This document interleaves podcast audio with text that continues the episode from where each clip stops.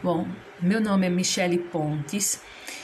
Eu sou aluna do Instituto Federal de Alagoas, do segundo período do curso técnico em enfermagem, e eu vou estar dando continuidade à apresentação do nosso trabalho, que é um podcast sobre a síndrome de burnout.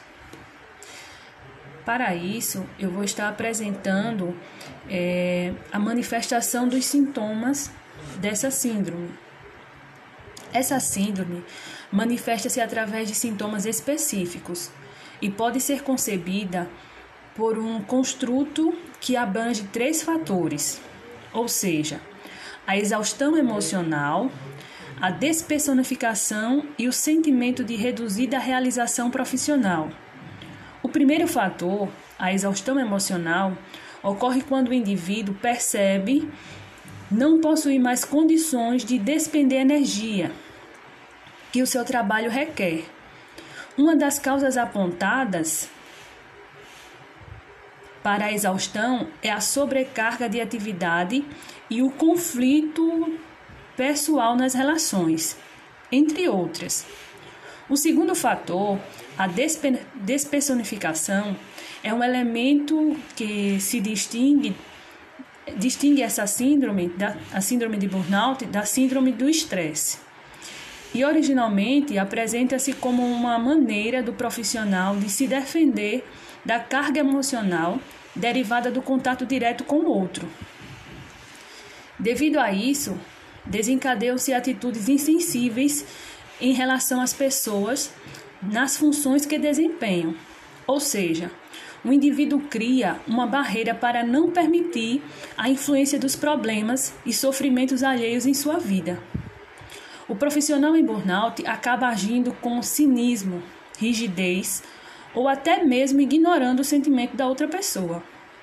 O último fator, que é a reduzida realização profissional, ocorre na sensação de insatisfação que a pessoa passa a ter com ela própria e com a exaustão dos trabalhos. Aliás, com a execução dos trabalhos dedicando, dedicando daí sentimentos e incompetência, sentimentos de incompetência e baixa autoestima. Os sintomas dessa síndrome podem ser divididos em quatro categorias: físicos, que é a sensação de fadiga constante e progressiva, distúrbios do sono, dores musculares, dores no pescoço, dores no ombro e no dorso, perturbações gastrointestinais, baixa resistência imunológica, astenia, cansaço intenso, cefaleias e transtornos cardiovasculares. Psíquicos: diminuição de memória, falta de atenção, falta de concentração, diminuição de capacidade de tomar decisões fixação de ideias, obsessão por determinados problemas, ideias fantasiosas, delírios de perseguição, sentimentos de alienação, sensação de impotência, labilidade emocional e impaciência.